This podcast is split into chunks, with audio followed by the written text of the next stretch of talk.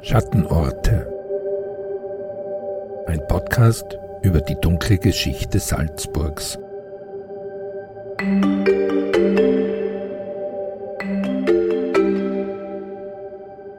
Willkommen zurück zu einer neuen Folge. Mein Name ist Anna Boschner und unser heutiger Schattenort ist ein Berg. Ein Berg, um den sich viele Mythen und Erzählungen ranken. Diese Folge ist ein Stück weit weniger historisch, aber dennoch wissenschaftlich. Es geht um den Großglockner und um die Geschichte eines Mannes, der dort 52 Jahre lang vermisst wurde und erst jetzt, vor vier Monaten, wiedergefunden wurde. Im September konnte somit Einnahme von einer langen Liste an vermissten Personen gestrichen werden, die nach wie vor im Glocknergebiet verschollen sind. Wanderer entdeckten am 11. September auf dem Hochgruberkäs auf 2800 Metern am Wiesbachhorn eine Gletscherleiche.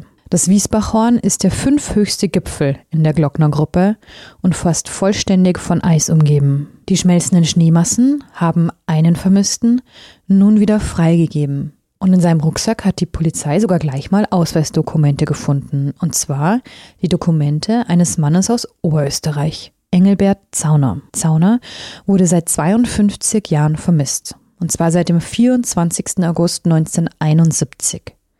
Er war an diesem Tag alleine unterwegs und von einer Tour auf das Wiesbachhorn nie mehr zurückgekehrt. Er war schon so lange vermisst, dass die Polizei im September sich erst einmal auf die Suche nach noch lebenden Angehörigen machen musste. Das war natürlich wichtig, einmal um sie natürlich zu verständigen, aber auch um einen eindeutigen Abgleich machen zu können und die Identität des Toten trotz des gefundenen Ausweises zu 100 Prozent klären zu können. Und so viel vorweg. Das war gar nicht so einfach. Die Gerichtsmedizin in Salzburg war in den vergangenen Monaten damit beschäftigt, diese Analyse durchzuführen. Und zwar die Molekularbiologen Jan Kemper-Kieslich und Franz Neuhoher. Und die werden uns heute in dieser Podcast-Folge erzählen, warum diese Analyse durchaus eine Herausforderung war und was sie sonst noch so über diesen Toten herausgefunden haben. Zunächst stand aber eine Autofahrt nach Wels in Oberösterreich an, denn dort wohnt nach wie vor ein alter Bergkamerad des Vermissten.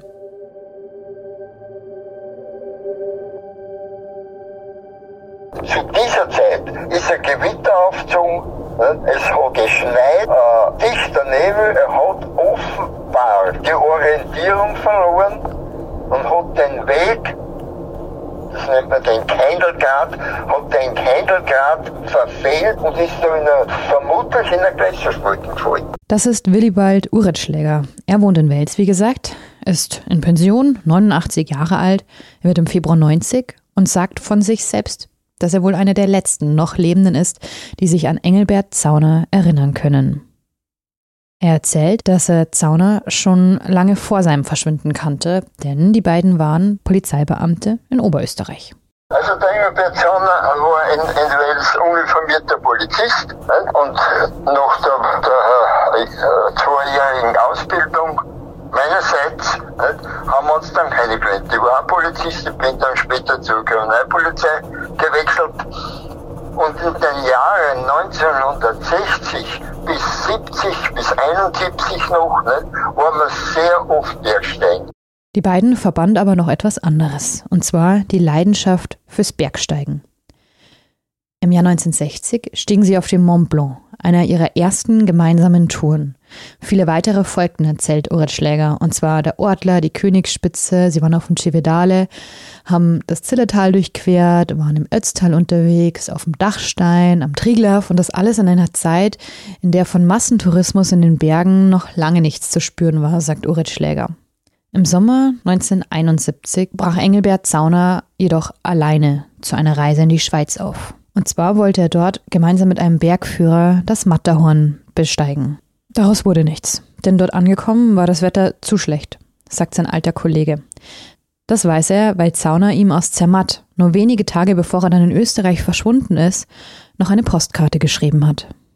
Hier schreibt, lieber Willi, mein Vorname ist Willi, äh, derzeit befinde ich mich bei herrlichem Sonnenschein auf einer Bank beim Bergsteigerfriedhof in Zermatt. Bin zwar nicht traurig, aber viel Freude wohnt nicht in meiner Bergsteigerpost.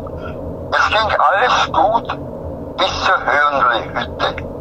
Aber in der Nacht von Donnerstag auf Freitag gegen Mitternacht war ein unheimlicher Sturm los. Du kannst dir diese Situation vorstellen. Daraufhin musste der Alpinist und Polizist seine Reise in der Schweiz abbrechen.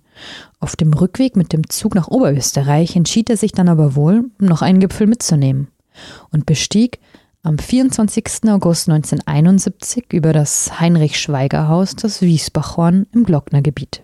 Einem Gipfel bzw. eine Tour, die für den erfahrenen Bergsteiger nicht besonders anspruchsvoll gewesen sein dürfte, sagt Uret Schläger. Doch von dieser Tour kehrte Engelbert Zauner nie mehr lebend zurück. Als Uret Schläger vor vier Monaten im September in der Zeitung gelesen hat, dass in genau dem Gebiet, wo sein Freund so lange vermisst wurde, eine Gletscherleiche gefunden wurde und der Tote dort vermutlich 52 Jahre lang gelegen ist, hatte er gleich eine Vermutung, dass es sich um seinen Freund handeln musste. Er behielt recht. Das fanden Gerichtsmediziner mittlerweile heraus. Und zwar, in den vergangenen Wochen und Monaten haben sie dessen DNA analysiert. Und im Interview sprechen sie jetzt darüber, wie diese Untersuchung genau aussah, wie sich der menschliche Körper unter dem Eis in all den Jahren verändert bzw. nicht verändert hat und welche Parallelen es zwischen diesem Fall und dem Ötzi gibt.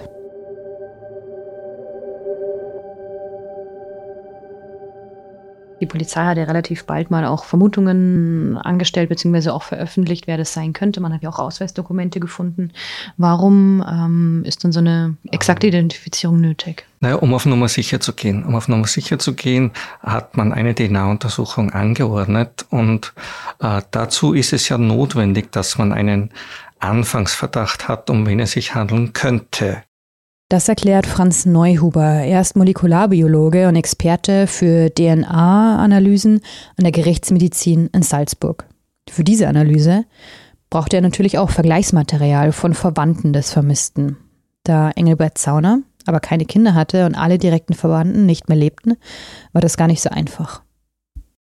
Dieser Anfangsverdacht wurde ja durch äh, Gegenstände, etwa ein Ausweisdokument, äh, dargestellt. Also man konnte, äh, hatte einen sehr guten Anfangsverdacht und wollte das jetzt zur Sicherheit bestätigt wissen über eine DNA-Analyse. Dann ging es so weiter, dass zunächst einmal eben erkundet werden musste, welches Vergleichsmaterial hat man zur Verfügung. Direktes Vergleichsmaterial konnte ausgeschlossen werden, DNA-Datenbank konnte ausgeschlossen werden. Somit bleiben nur noch verwandte Personen. Das heißt, die Ermittler mussten dem nachgehen, welche äh, verwandten Personen dieses, dieser, dieses Vermissten oder der, der Leiche sind noch am Leben und äh, können für eine vergleichende Untersuchung verwendet werden. Und da ist man auf mehrere Nichten, auf drei Nichten dieser Leiche gestoßen. Dabei handelt es sich um Halbgeschwister mütterlicherseits. Und das war eine Konstellation, die erfolgversprechend schien. Dazu muss man wissen, dass es mehrere Methoden gibt, um einen solchen DNA-Abgleich durchzuführen. Die eine ist jene, die Neuhuber als Standardmethode bezeichnet. Und zwar führen die Molekularbiologen diese tagtäglich bei jener DNA durch, die sie von der Polizei, von Tatorten zur Untersuchung bekommen. Diese Methode funktioniert beim Abgleich von direkten Verwandten wie Kindern, Geschwistern oder Eltern sehr gut. Für diesen Fall schien sie den Molekularbiologen jedoch zunächst ungeeignet. Man hat hier mehrere Möglichkeiten, die DNA-Untersuchung durchzuführen. Einerseits über eine sogenannte ähm, autosomale bzw. x-chromosomale Untersuchung. Autosomale Untersuchung, das ist die Standarduntersuchung, wenn man sie auch für Tatortspuren anwendet. Da war allerdings der Grad der Verwandtschaft, äh, so war die Befürchtung zu weit entfernt, als dass das zielführend wäre. Aber bei dieser Konstellation ähm, war es angebracht, eine sogenannte mitochondriale DNA-Untersuchung durchzuführen. Dafür braucht man eine durchgehende mütterliche Linie, Stammbaumlinie, und die hatten wir, die fanden wir. Ähm, und so wurde eben begonnen, mit mitochondrialer DNA die Untersuchung durchzuführen. Das wurde von unseren Kollegen in Innsbruck untersucht und wir haben parallel dazu, auch aus wissenschaftlichem Interesse, versucht, eine Untersuchung mit den Standardmethoden mit autosomaler und x-chromosomaler DNA durchzuführen und schlussendlich führte beides zum selben Ergebnis, dass die Identifizierung eindeutig bestätigt werden konnte. Im Prinzip haben die Wissenschaftler nun also doppelt bestätigt bekommen, dass es sich bei dem Toten vom Hochgruber-Case um Engelbert Zauner handelt. Wissenschaftlich spannend war dabei laut Neuhuber und Kemper-Kieslich nicht nur, dass beide Methoden eindeutige Ergebnisse lieferten, sondern auch, dass die Proben, die sie entnommen haben, sich tatsächlich gar nicht so sehr von jenen unterschieden haben, die sie von Menschen entnehmen, die erst wenige Tage tot sind. Einerseits hat man ja relativ selten die Gelegenheit, auf solche äh, alten Proben zuzugreifen und auch äh, die, die Erfolgsaussichten von solchen alten Proben abschätzen zu können. Äh, insofern war das für uns ein, ein sehr interessantes Ergebnis, weil die Qualität der DNA-Proben war praktisch nicht zu unterscheiden von einer frischen Probe. Also die Elektrophotogramme waren ausge von ausgezeichneter Qualität, so als ob äh, die Proben ein paar Tage alt gewesen wären. Da hat man keinen Unterschied gefunden. Und daneben die besondere Herausforderung über die Verwandtschaftskonstellationen, die sind ja immer in jedem Fall etwas anders und äh, können nie pauschal beurteilt werden, ist das zielführend, ist das nicht zielführend.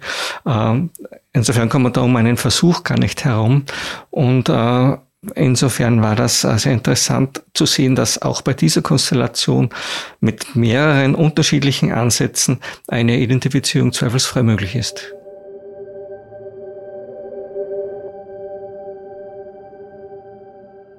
Ötzi ist die bekannteste Gletscherleiche, aber bei weitem nicht die einzige.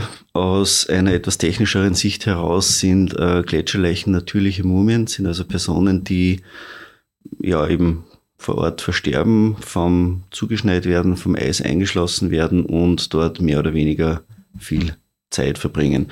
Da, beim Ötzi waren es 5000 Jahre knapp, äh, bei unserem Fall hier waren es nur 50 Jahre. Das erklärt wiederum Jan Kemper-Kieslich. Gemeinsam mit Franz Neuhuber untersuchte er in der Gerichtsmedizin in Salzburg den Fall. Wie eine Gletscherleiche ausschaut, äh, hängt sehr von den Lagerungsbedingungen ab. Also es kann sein, wie es offenbar bei unserem Fall hier war, dass ähm, weitgehend konstant eingefroren war. Das war beim Ötzi wie wir wissen, nicht der Fall. Also der ist zwischendurch immer wieder aufgetaut und eingefroren. Und ähm, da sind einfach je nach regional-geografischen Gegebenheiten und nach dem Mikroklima einfach verschiedene ja, Möglichkeiten äh, gegeben. Wie ähm, eine Gletscherleiche auf uns kommt, äh, kann das äh, ausschauen, als wie wenn sie komplett trocken mumifiziert wäre, kann aber auch die Erscheinungsform äh, einer Wasserleiche haben.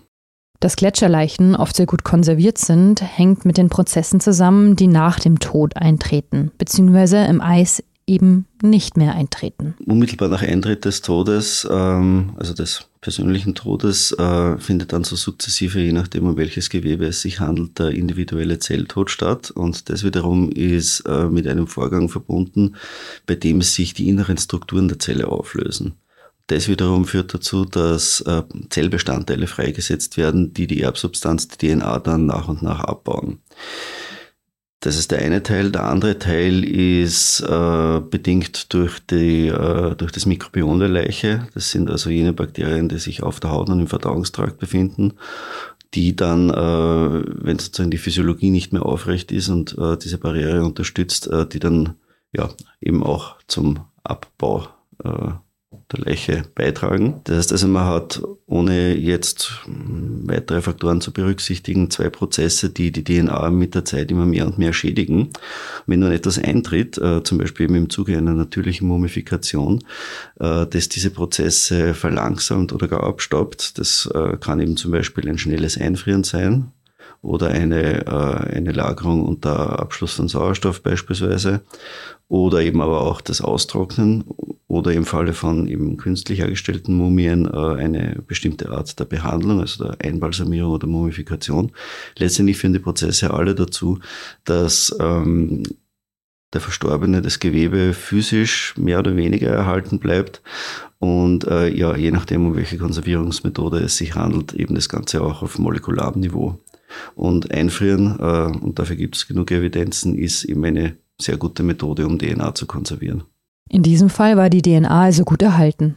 Also gemessen an der DNA würde ich sagen, er war die meiste Zeit tiefgefroren, was aber auch äh, klar erkennbar war, auch also aufgrund der Auffindesituation und aufgrund der der Art und Weise, wie die Leiche vorgefunden wurde, ähm, dass er in dem bewegenden Gletscher drinnen eingeschlossen war. Ähm, so wie er zu uns gekommen ist, war er ähm, stark deformiert und äh, vom äußeren Erscheinungsbild her durchaus seinem äh, berühmteren Kollegen sehr ähnlich. Auf dem Eis neben Engelbert Zauner wurde im vergangenen September auch dessen Wanderausrüstung gefunden.